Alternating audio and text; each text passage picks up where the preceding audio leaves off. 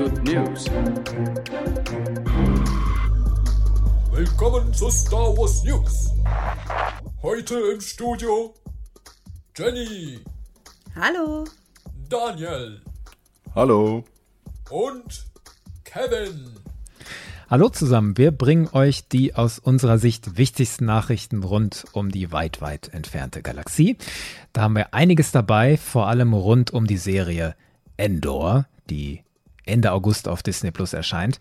Und wir bereiten auf, was sonst noch passiert ist seit unserer letzten Sendung. Das war Ende Juni. Ihr wisst ja, die Star Wars News machen wir jeden Monat für die Bucketheads Unterstützenden. Die finanzieren diese Sendung schließlich auch mit. Und jeden zweiten Monat erscheinen diese News auch hier im freien Podcast-Feed. Redaktionsschluss für diese Sendung war Sonntag, der 24. Juli. Das sage ich deswegen, weil in der Zwischenzeit, wenn ihr das hört, können ja Sachen passiert sein, von denen wir noch nichts wussten. Also heute, am 24. Juli, wenn wir das aufnehmen, ging sie zu Ende, die San Diego Comic Con. Die gilt als die weltgrößte Comicmesse ihrer Art. Damit meine ich, es ist keine Messe, wo einfach nur Comics verkauft werden. Das ist eher so eine große Marketing- und Fanveranstaltung, wo von offizieller Seite auch gerne mal Infos platziert werden für kommende Produkte. Und wir haben so ein bisschen darauf geschielt und spekuliert, dass da auch was für uns Star Wars-Fans bei rumkommt. Das hielt sich aus meiner Sicht in Grenzen. Nichtsdestotrotz ist ein bisschen was für uns bei rumgekommen. Bevor wir in die News einsteigen, Jenny und Daniel. Das ist ein bisschen plaudern. Ist Star Wars mäßig irgendwas los gewesen bei euch die letzten Wochen? Also ich habe endlich mal wieder Zeit gefunden, ein wenig in ein Star Wars Buch reinzulesen, was ich leider nicht oft genug schaffe, obwohl ich es mir immer wieder vornehme. Und zwar habe ich die ersten acht Kapitel von Shadow of the Sith gelesen und bin bisher sehr, sehr begeistert.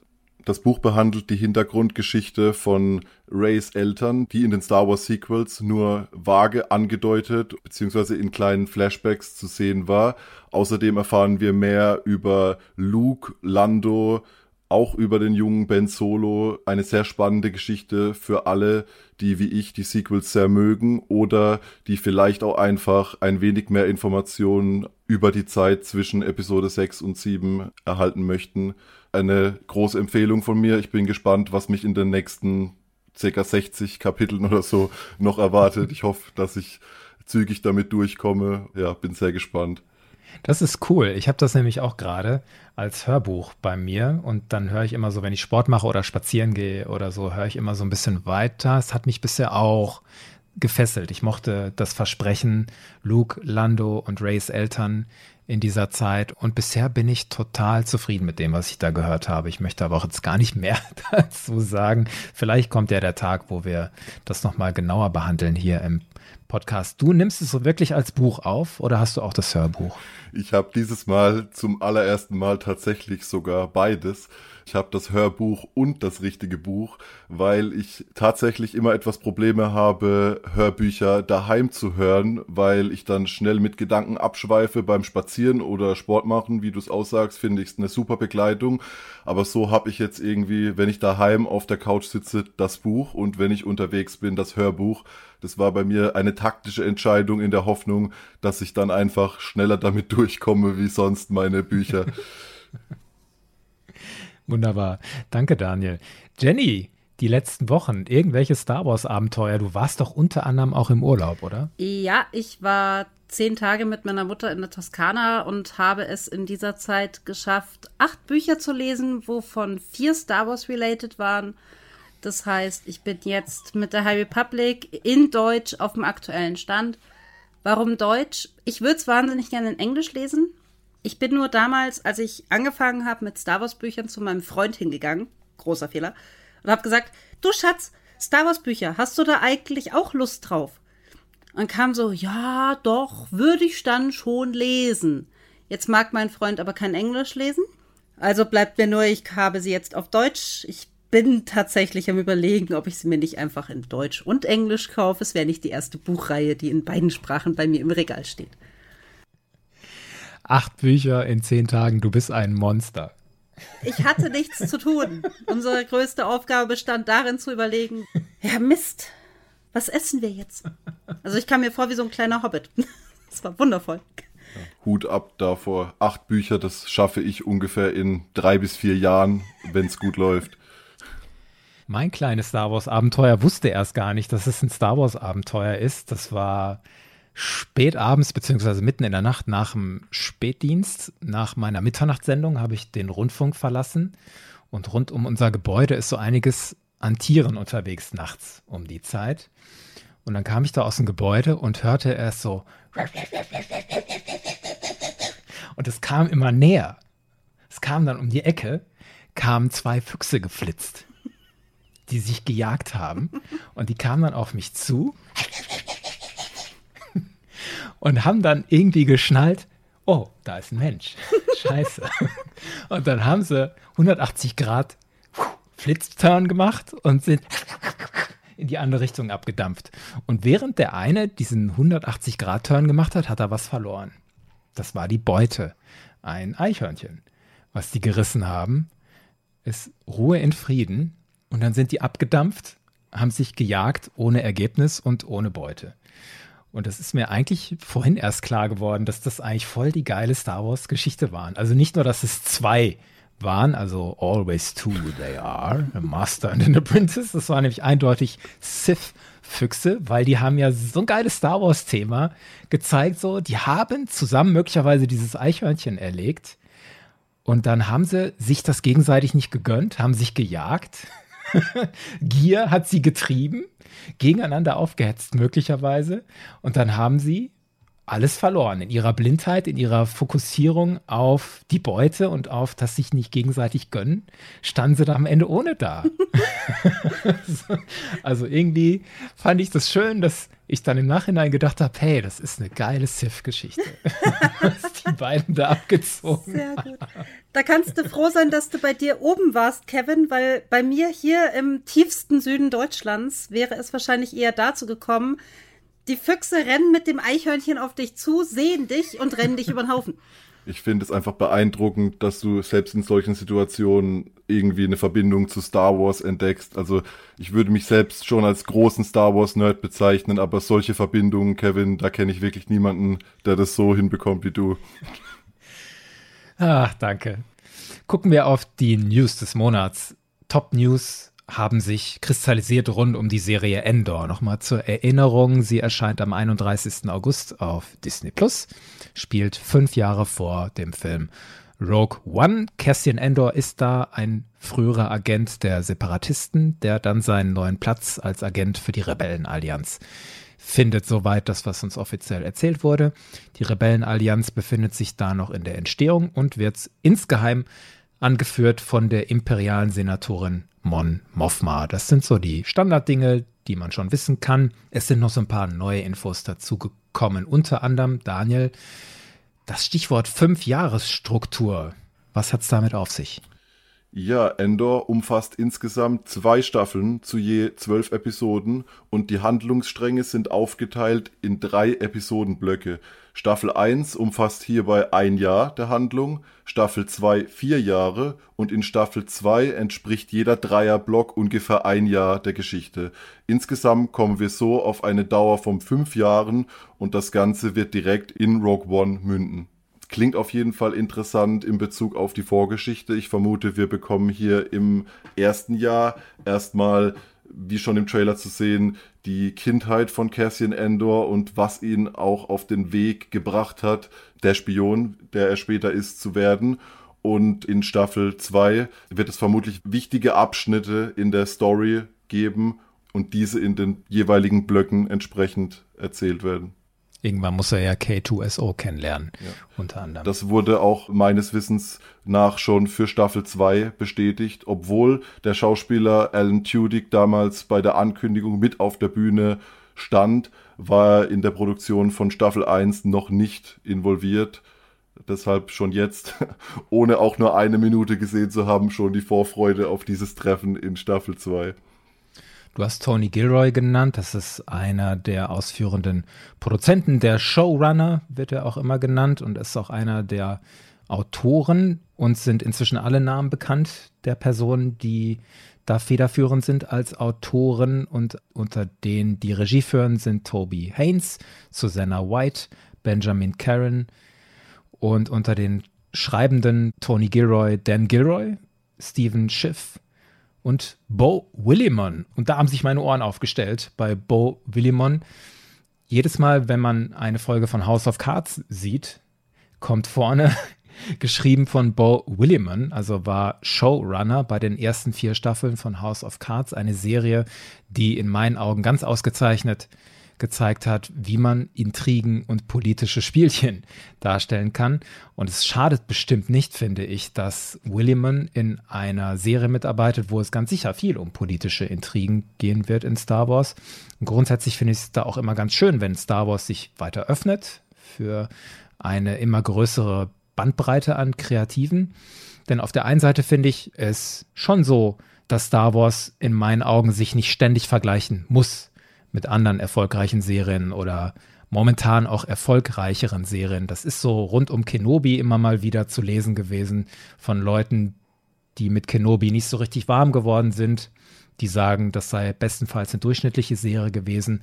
Dann kam oft das Argument, schaut euch mal an, was andere Serien so machen, so Stranger Things zum Beispiel. Das mögen Menschen so wahrnehmen und dann führen sie als Beleg irgendwelche Szenen in Kenobi an, die sie nicht mögen, Stichwort Laserschranke und so. Ich persönlich denke dann, Star Wars braucht sich solchen Vergleichen nicht unbedingt stellen, weil es seiner Stärken aus einer bestimmten Mischung zieht, die es halt in dieser Form auch nur bei Star Wars gibt. Diese wilde, fantastische Weltraumgeschichte über Magie begabte Mönche, die Lichtschwerter schwingen, in einem epischen galaktischen Konflikt sich bewegen, der dann auch immer wieder runtergebrochen wird auf die persönliche Ebene mit tiefgehenden Themen, in denen sich jeder bestimmt wiederfinden kann von uns, wenn man das zulässt. Und dann werden ernste, tragische, düstere Momente kontrastiert damit, dass ein Typ durchs Bild läuft, auf einmal, der aussieht wie ein Maulwurf und Truck fährt und spricht wie ein texanischer Trump-Fan irgendwie. Und da ist Star Wars für mich konkurrenzlos. Und das sage ich, obwohl ich auch andere Filme und Serien kenne und durchaus gern habe. Und da sage ich jetzt, okay, wenn jetzt ein bisschen House of Cards Feeling in Star Wars reinkommt oder Stranger Things, was auch immer, dann habe ich nichts dagegen und dann freue ich mich, wenn Leute wie Bo Willeman ihren Teil dazu beitragen, dass Star Wars da vielleicht ein bisschen offener wird, was die Bandbreite an kreativen Leuten angeht. Deswegen fand ich diese Informationen über wer ist da beteiligt ganz wertvoll. Ja, definitiv. Bo Willimon ist schon ein toller Name. Wir haben nach dem der Trailer auf der Celebration gezeigt wurde, ja schon etwas rumgerätselt, wird es Politik in Endor geben. Und als ich diesen Namen gelesen habe, dachte ich erst, es kann ja fast gar nicht stimmen, weil für mich ist das schon so ein ziemlich großer Name und ich hätte jetzt nicht damit gerechnet, dass ich in einem Rogue One Prequel als Drehbuchautor den Showrunner von House of Cards im Team zu sehen bekomme und ich bin sehr, sehr gespannt auf alles rund um Mon Mothma und was wir da so zu sehen bekommen in Bezug auf den Senat. Gerade weil, wie du schon angesprochen hast, diese Mischung aus Action und Politik und wie George Lucas es früher schon immer gemacht hat, sich einfach überall ein wenig bedient hat und seine Einflüsse aus diversen anderen Serien und Filmen und literarischen Werken gezogen hat, finde ich gut, dass sie hier die Tradition fortsetzen Zumal wir ja seit den Prequels oder beziehungsweise seit den Prequels und Clone Wars keinen wirklichen Einblick mehr in die intergalaktische Politik bekommen haben, bin ich einfach sehr gespannt, diese andere Seite der Medaille zu sehen. Und zum Glück ist es nicht mehr allzu lange. Du hattest noch Mon Mothma angeführt. Die Darstellerin Genevieve O'Reilly und der Endor-Darsteller Diego Luna haben in den letzten Wochen noch ein bisschen was von sich gegeben in Interviews. Und da hat mir sehr gefallen, dass sie beide sehr stark in den Vordergrund gestellt haben, was ist aus unserer Sicht wichtig in der Endor-Serie. Nicht die Frage, was passiert in der Geschichte, sondern wie etwas passiert, warum. Also Diego Luna hat zu Entertainment Weekly gesagt, hinter jeder Figur in Rogue One gibt es diese Geschichte, warum sie gegen das Imperium kämpfen. In Rogue One gab es keinen Raum dafür, das zu erzählen. Jetzt hätten sie den Raum. Zwölf Folgen Platz in der ersten Staffel. It is, if, if, if you hear that, it's, it's not about what happens, it's about how it happens. Yeah. and uh, and that's an amazing uh, approach to storytelling you know because it's about depth it's about real people it's about uh, the experience of the characters Das ist eine Sache, die bei Kenobi schon wichtig war. Wir wussten ja so grob, was passieren würde in der Geschichte, aber das Warum wussten wir nicht. Und wie das dann aufgelöst wurde, Stichwort Leia, war für mich in Kenobi einer der größten Belohnungen für mich als Zuschauender. Und die Genevieve O'Reilly hat in demselben Interview von Entertainment Weekly nochmal klar gemacht, wie wichtig Mon Mothma für die Serie sein wird. Ihr Weg von einer imperialen Senatorin zur Anführerin der Rebellenallianz. Also was bewegt diese Frau? Warum riskiert sie ihr Leben gegen das Imperium, wo so viele um sie herum den Komfort genießen? Und wahrscheinlich werden wir danach auch die Szenen in Rückkehr der Jedi-Ritter, wo Mon Mothma das Briefing über Sullust veranstaltet, auch wieder ganz anders sehen. Zumal O'Reilly in dem Interview sagt, wir würden in der Serie Andor mehr von der wörtlich Frau hinter dem Kleid sehen. Ich stelle mir vor, wie das die Schwere ihrer Entscheidungen noch menschlicher macht und erschwert. Und da habe ich mich gefragt, vielleicht geht ihr da ja mit, hat Mon Mothma in dieser Serie vielleicht einen Partner oder eine Partnerin? Also irgendeine Person an ihrer Seite, wo sie vielleicht abends nach Hause kommt und dann reden die über diese schwere Situation, in der die gerade sind. Und Mon Mothma konsultiert vielleicht ihre Vertrauensperson. Äh, was mache ich denn jetzt? also, wie weit gehe ich jetzt noch meinen Kampf innerhalb des Imperiums zu führen und wann lehne ich mich weiter aus dem Fenster und riskiere mehr?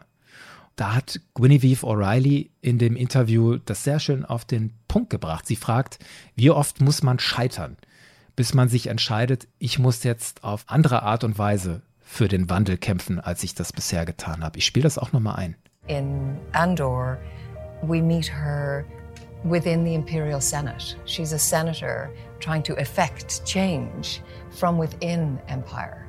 Now, obviously, we know that's going to be ultimately unsuccessful because she leaves and, and becomes a rebel leader. So it was fascinating to me to go, how does that happen? How often do you have to fail before you realize you have to affect change in a different way? To rescind the status quo, to drop everything, and to join a rebellion. Kleine Anmerkung, diese Musik habe ich nicht darunter gelegt. Das haben die von Entertainment Weekly gemacht. Hätte man jetzt nicht gebraucht. Also die Aussagekraft dieser Worte ist schon stark genug. Also dieses, wie oft muss ich scheitern, bis ich dann sage, ich gehe jetzt raus aus meiner Komfortzone und ändere mein Verhalten, um was zu verbessern in der Welt. Das finde ich eine ganz wichtige Frage, vor der ich im Leben auch schon oft stand. Also wann wage ich mich raus aus meiner Komfortzone, wo eigentlich die Sachen okay sind, aber irgendwie, ah, es könnte besser sein oder man könnte mehr wagen, um vielleicht noch für den einen oder anderen oder für sich selbst noch ein bisschen mehr rauszuholen. Wann ist der Moment und warum mache ich das? Und da freue ich mich drauf, das zu sehen in Endor anhand dieser beiden Personen. Ich bin sehr gespannt, ob es ein schleichender Prozess wird oder ob es dieses eine Ereignis gibt, was dann letzten Endes den Stein ins Rollen bringt, weshalb Mon Mothma dann beschließt, ich bin jetzt jemand, der mehr tun muss, wie einfach nur Politikerin sein, sondern ich muss aktiv eine Rolle einnehmen und muss versuchen, eine Veränderung in der Galaxis zu erwirken. Also ich erinnere mich an den Trailer von Endor. Übrigens, jeder, der den Trailer von Endor jetzt noch nicht gesehen hat, pausieren, Trailer anschauen, dann weiterhören. Es gibt in diesem Trailer ja diesen Moment, wo Mon Mothma in diesem Empfang steht, mit diesem aufgesetzten Grinsen, wo du genau siehst, dass sie sich gerade so überwinden muss, um dieses Grinsen rauszukriegen. Das war unglaublich. Also ich denke, es wird eher so sein, nicht der Stein, der ins Rollen kommt, sondern die Metapher vom Krug. Ein Krug geht so lange zum Brunnen, bis er bricht. Das heißt, es werden immer wieder Sachen kommen, wo sie einstecken muss, wo sie sieht, das ist nicht gut. Und irgendwann ist dieser Krug gebrochen und dann sagt sie so, und jetzt habt mich gern, ich mache jetzt hier eine Rebellenallianz.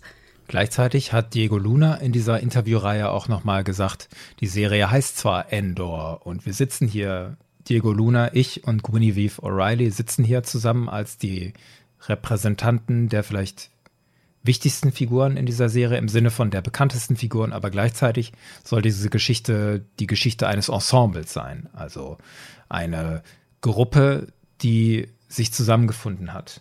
Und man sah ja in diesem Trailer auch die bewusst strukturell gleichwertige Darstellung dieser einzelnen Figuren. Jede Figur wurde over the shoulder von hinten gezeigt. Also diese verschiedenen Perspektiven, beziehungsweise immer die gleiche Perspektive auf diese verschiedenen Figuren. Und von Diego Luna hat man in diesen ersten Trailern gar nicht viel gesehen. Also der Cassian Endor rückte da in den Hintergrund zugunsten dieses Ensembles, was er jetzt nochmal betont hat, um halt auch zu zeigen, die Kraft der vielen, also auch ein klassisches Thema, was die Stärke der Rebellenallianz angeht. Ist euch zu Endor noch irgendwas wichtig, was wir noch nicht gesagt haben, was sich in den letzten Wochen entwickelt hat? Sei es jetzt rund um diese Interviews oder rund um die Personen, die im Hintergrund zuständig sind. Alle Namen, die man hier liest, sind eigentlich beheimatet im Bereich britisches Drama, was eigentlich sehr untypisch ist für Star Wars, aber auf der anderen Seite auch wieder sehr spannend, weil wir hier Leute haben, die vielleicht mit Science Fiction und Star Wars Produktionen noch nichts am Hut haben und einfach hier nochmal einen ganz neuen Blick auf unser allseits bekanntes und geliebtes Universum bringen können. Das war mir einfach wichtig, nochmal zu erwähnen, weil Endor wird mit Sicherheit vom Gefühl her eine ganz, ganz andere Serie sein, wie zuletzt Obi-Wan Kenobi oder auch The Mandalorian. Ein anderes Gefühl, das eine Serie vermitteln wird, das gilt auch für die nächste Serie, über die wir sprechen. In kürzerer Form, hier sind unsere Machtblitz-News. Schnell! Die Serie, die ich gemeint habe, ist The Acolyte. Da ist eine Personalie bestätigt worden, Jenny. Ja, genau. Und zwar wurde uns Amanda Sternberg bestätigt als die Hauptrolle in The Acolyte. Es wurde bisher ja bereits vermutet, dass sie diese Rolle einnehmen wird. Nun haben wir definitiv die Bestätigung. Kurz umrissen, Amandla ist am 23. Oktober 98 geboren, ist also Stand heute 21 Jahre alt. Und mir wurde sie das erste Mal bewusst, da war sie noch sehr viel jünger, und zwar in die Hunger Games. Da hatte sie das Mädchen Rue gespielt das im ersten Teil, Spoiler für alle, die Hunger Games noch nicht gesehen, gelesen haben, stirbt. Und sie hat sie wahnsinnig ausdrucksstark gespielt. Es ist ein junges Mädchen, das in diese Arena geschickt wird, um zu sterben. Und das auch fest davon überzeugt ist, sie, sie wird nicht überleben, sie wird sterben. Und das hat sie so wundervoll gespielt und wirklich mit ganz viel Ausdrucksstärke im Gesicht. Es war wahnsinnig schön. Kennedy sagt außerdem zu The Acrolite, dass es ein Mystery-Thriller wird, der uns in eine Galaxis der dunklen Geheimnisse und der aufsteigenden Macht der dunklen Seite in den letzten Tagen der Hohen Republik führen wird. Sie wird außerdem durch ihre Rolle in Star Wars die erste nicht-binäre Schauspielerin in einer Hauptrolle in Star Wars sein, was ich wahnsinnig toll finde. Diese Inklusion im Moment ist unglaublich schön und unterstützenswert. Weitere Infos haben wir hier leider noch nicht bekommen. Wir hoffen da auf die D23 im September. Die Serie soll voraussichtlich im November mit dem Dreh beginnen. Wir werden mal schauen, was wir dann an Informationen für euch noch zusätzlich haben. Bei einer nicht-binären Person kann man sich die Frage stellen, welches Pronomen man der eigentlich zuweisen soll. Wir haben vorher nachgeguckt. Sie lässt sich als sie identifizieren durch. Genau, sie hat die weiblichen Pronomen nicht abgelegt ja. und deswegen habe ich sie auch hier Schauspielerin genannt und von ihr als sie geredet. Was mir noch nicht ganz klar war, ist es wirklich die Hauptrolle, für die sie sich selbst bestätigt hat. Ich würde es mal noch offen lassen. Also sie hat getweetet, Next stop a galaxy far, far away. I'm so excited to finally announce I'm joining Star Wars The Acolyte. Also sie sagt nicht ausdrücklich, ich habe die Hauptrolle. Das wird oft so interpretiert und vielleicht ist diese Interpretation ja auch richtig von den Leuten, die auf der San Diego Comic Con waren, wo sie war und wo sie offensichtlich bei jeder Gelegenheit rumgehüpft ist und gesagt hat, ja, ich bin in Star Wars. Monatelang musste ich es geheim halten, jetzt darf ich endlich. Und sie hat Fotos von sich gezeigt, wo sie ein Darth Maul T-Shirt trägt und neben R2D2 hockt. Sie hat geschildert, dass sie seit Monaten nichts anderes macht, als sich mit Star Wars zu beschäftigen. Also die taucht da voll rein. Amanda Sternberg in The Acolyte. Wann die Serie erscheint, ist noch völlig unklar. Auch nicht, wer noch mitspielt. Und worum es genau geht, wir wissen, es spielt zur Zeit der Hohen Republik soll die dunkle Seite ein bisschen erkunden, aber es ist noch gar nicht klar, ob diese Figur, die Amanda Sternberg spielt, eine Person ist, die der dunklen Seite anhängt, eine Sith-Akolytin oder was auch immer, das ist noch gar nicht klar. Eine weitere Serie, über die wir was erfahren haben, ist Skeleton Crew. Zur Erinnerung, das ist die Geschichte in der Ära von The Mandalorian, also fünf Jahre nach Rückkehr der Jedi-Ritter und später. Da geht es um vier Kinder, die in der Galaxie verloren gegangen sind und dann ihren Weg nach Hause suchen. Jude Law wird den wichtigsten Erwachsenen in der Serie spielen. Und dazu war ein Zitat auf der Star Wars Celebration beim Stichwort Kinder. Es ist eine Serie über Kinder, aber nicht für Kinder. Das war so ein wichtiges Stichwort. Und da haben wir uns gefragt schon in einer unserer Newsfolgen, ist das vielleicht wie Stranger Things? Soll 2023 erscheinen und das erscheint möglich, dass das auch noch klappt, denn die Dreharbeiten haben begonnen, haben wir erfahren in den letzten Wochen. Und der geschätzte Alex Damon von Star Wars Explained hat vorgerechnet, dass die jüngsten Star Wars-Serien üblicherweise 13 Monate nach Start der Dreharbeiten dann auch wirklich erschienen sind. Und daraus schloss er, dass ein Erscheinen von Skeleton Crew 2023 nicht unrealistisch ist. Und vielleicht noch ein Stichwort, was die Finanzen von Skeleton Crew angeht. Das fand ich durchaus bemerkenswert. Skeleton Crew hat laut einem Bericht von Hollywood Reporter ein Budget von rund 20 Millionen Dollar pro Episode und Hollywood Reporter ordnet das ein, dass Skeleton Crew damit zu einer der teuersten Fernsehserien aller Zeiten wird. Teurer seien im Moment nur Marvel-Serien von Disney, Stranger Things Staffel 4 sei teurer und die teuerste Serie überhaupt, die Amazon-Serie zu Herr der Ringe, The Rings of Power, angeblich fast 50 Millionen Dollar pro Episode, also nochmal mehr als doppelt so viel wie bei Skeleton Crew. Trotzdem ist Skeleton Crew da ziemlich weit vorne mit dabei. Möglicherweise nächstes Jahr schon auf unseren Fernsehbildschirm. Was schon viel früher auf unseren Fernsehbildschirm erscheint, ist eine Dokumentation namens Light and Magic erscheint am 27. Juli auf Disney Plus. Eine Dokumentation in sechs Teilen. Regie führte Lawrence Kasdan, produziert unter anderem von Ron Howard. Und das sind mal zwei große Namen, auch im Kontext von Star Wars. Lawrence Kasdan ist eine Filmgröße, hatte unter anderem an den Drehbüchern für Episode 5, 6, 7 und Solo gearbeitet. Ron Howard ist ein Oscar-dekorierter Regisseur, der unter anderem Regie auch bei Solo geführt hat. Und was hat es mit dieser Dokumentation Light und Magic auf sich? Da geht es darum, wie wurde dieses Kreativteam ILM geschaffen und wie hat die Gruppe gearbeitet. Und ein Vorgeschmack auf diese Dokumentation hat uns ein Trailer gegeben, den könnt ihr euch anschauen auf YouTube. Da sprechen unter anderem George Lucas, Steven Spielberg. Man sieht Ausschnitte aus Filmen wie E.T., Star Wars, Indiana Jones, Hulk, Terminator 2, alles Werke, an denen ILM beteiligt war, was die Tricktechnik angeht und jede Menge hinter den Kulissen Aufnahmen. Da sieht man, wie Leute Modelle in die Luft jagen, wie Obi-Wan Kenobis Kutte von David Prowse zerschnitten wird und die Kutte geht in Flammen auf und der Oberkörper bleibt da irgendwo in der Luft hängen. Allein dieses Bild ist es wert, sich diesen Trailer und diese Dokumentation anzuschauen. Ich habe zwei Rezensionen gelesen von Star Wars Fans. Das war so, dass manche InfluencerInnen und Kanäle sich das vorab schon angucken konnten und die Rezensionen kriegen sie sich durchweg nicht mehr ein vor Begeisterung. Es sei eine wunderschöne, wertvolle und inspirierende Dokumentation. Habt ihr noch Eindrücke dazu? Ich bin ein wahnsinniger Fan von diesen ganzen Behind-the-Scenes-Geschichten. Ich habe mir die 16 Stunden Bonusmaterial von Herr der Ringe angeschaut. Ich habe mir sämtliches Bonusmaterial zu Star Wars angeschaut. Sobald ein extra eine Gallery kommt auf Disney Plus, gucke ich mir die an.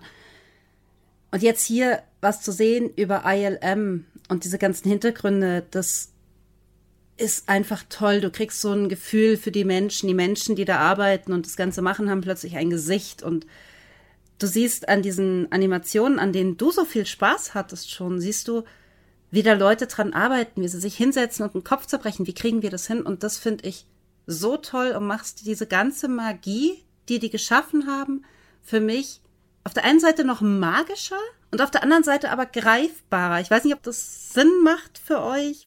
Es verliert null an seinem Zauber, aber es macht ihn näher und ich kann ihn noch mehr umarmen, als ich ihn vorher konnte. Magie ist ja wirklich ein gutes Stichwort, weil man muss sich einfach mal vorstellen, die Effekte der Originaltrilogie stammen noch aus Zeiten, da gab es keinen Computer, in dem man nahezu unbegrenzte Möglichkeit hatte und einfach alles, was man wollte, erschaffen konnte, sondern George Lucas hat da eine Idee gehabt, war schon bei den Dreharbeiten und dann wurde auf einmal einfach klar, ja, es gibt leider niemanden auf der Welt, der aktuell die von mir geforderten Effekte überhaupt umsetzen kann. Also hat er eine Firma gegründet und Leute um sich geschart und die haben da einfach mal drauf los probiert und wirklich magische Dinge erschaffen in einer Zeit, wo wir uns wahrscheinlich gar nicht vorstellen könnten, was ein Aufwand damals war, diese Szenen zum Leben erwecken und einfach auch, wie gut alles gealtert ist. Also ich meine, man kann sich gerade zum Beispiel Empire Strikes Back heute noch angucken und ich finde, das kann mit aktuellen Blockbuster-Produktionen sowas von locker mithalten in vielen Szenen. Und im Trailer wird auch schon eine schöne Anekdote erwähnt. Da bin ich sehr gespannt auf diese Folge, wo das näher beleuchtet wird, wo dann erzählt wird, ja, sie haben dazu in einer späteren Zeit mit Computergrafiken und so weiter rum experimentiert. Und dann fällt so der Begriff, ja, wir haben einfach mal so nebenbei Photoshop äh, erfunden. Und dann denkt man sich nur so, oh mein Gott, Photoshop wurde einfach als Nebenprodukt einer Star Wars oder beziehungsweise einer Effektschmiede entwickelt, das heute jeder, der im Medienbereich arbeitet, kennt und benutzt. Ich bin sehr gespannt, was uns da noch so alles für Geschichten erzählt werden. Ich auch. Und ich bin mir dabei völlig bewusst, dass es auch eine von intern gemachte Selbstmarketing-Geschichte ist und vielleicht auch so ein sich selbst feiern wieder. So wie das George Lucas von Anfang an auch gemacht hat mit seinem Empire of Dreams, das schon sehr früh immer wieder ein Narrativ mitgeliefert wurde, unter welchen ätzenden Bedingungen ich Star Wars gemacht habe und ich habe es trotzdem geschafft. ja gut, wenn man das nicht will, von mir aus. Ich persönlich werde davon auch angezogen durch so kleine menschelnde Geschichten, die da mit reinspielen. Zum Beispiel hat einer derjenigen, die sich das schon angucken konnten, erzählt, dass da zum Beispiel der Bewegungsanimator Phil Tippett erzählt, wie er aus der Rückschau findet, dass ihm die Arbeit bei ALM damals das Leben gerettet hat. Also er sei in so einer Krise gewesen und ohne seine Arbeit sei er da nicht durchgekommen. Also da ist auch eine im Kern sehr menschelnde Geschichte drin in dieser Dokumentation. Das ist was, was mir wahrscheinlich das Herz dann auch noch ein bisschen weiter öffnet für diese Crew und für das, wofür die stehen. Also, Light and Magic ab 27. Juli in sechs Teilen auf Disney Plus. Schlechte Nachrichten gibt es diesen Monat für Spielefans. Star Wars Hunters erscheint doch nicht mehr dieses Jahr. Das war ja letzte Mal, als wir eine News-Sendung aufgenommen haben, noch das handfesteste, was an Star Wars Spielen dieses Jahr erscheinen sollte. Und jetzt ist es verschoben auf nächstes Jahr. Das hat der Publisher Singer mitgeteilt, ohne groß Gründe zu nennen.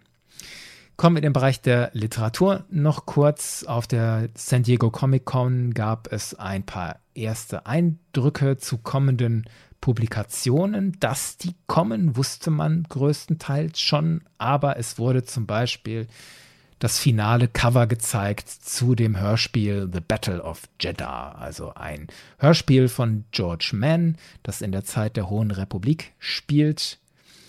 Und Cavan Scott, einer der Autoren der Hohen Republik, erklärt da, wie auf dem Mond Jeddah, den wir aus Rogue One kennen, unter anderem verschiedene Religionen der Macht gezeigt werden.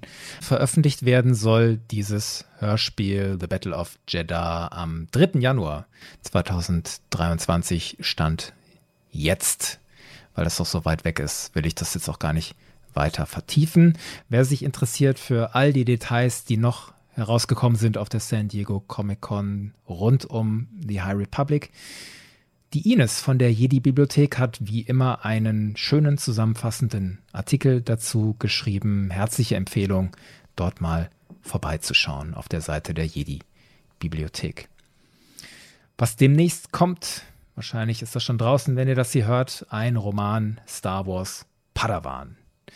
Erscheint am 26. Juli, geschrieben von Kirsten White. Es geht da um den jungen Obi-Wan Kenobi, der noch Padawan von Qui-Gon Jinn ist und laut der offiziellen Zusammenfassung ist Kenobi in dieser Zeit unzufrieden mit Qui-Gon Jinns Trainingsmethoden, immer Meditation, keine Action, bis die beiden auf eine Mission geschickt werden. Dabei verschwindet Qui-Gon und Obi-Wan entscheidet, dass er sich jetzt allein beweisen will. Und die Autorin White hatte angedeutet, dass Obi-Wan dabei auch mit Dexter Jetster unterwegs sein wird. Ein Roman, den ich mir nicht sofort schnappe. Erstmal Shadow of the Sith zu Ende lesen. So, und das war es auch schon, was die Star Wars News angeht für den Monat Juli.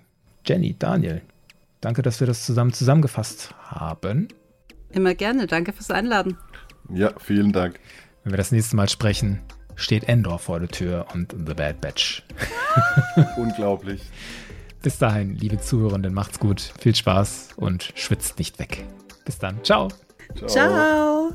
You're going to find that many of the truths we cling to depend greatly on our own point of view.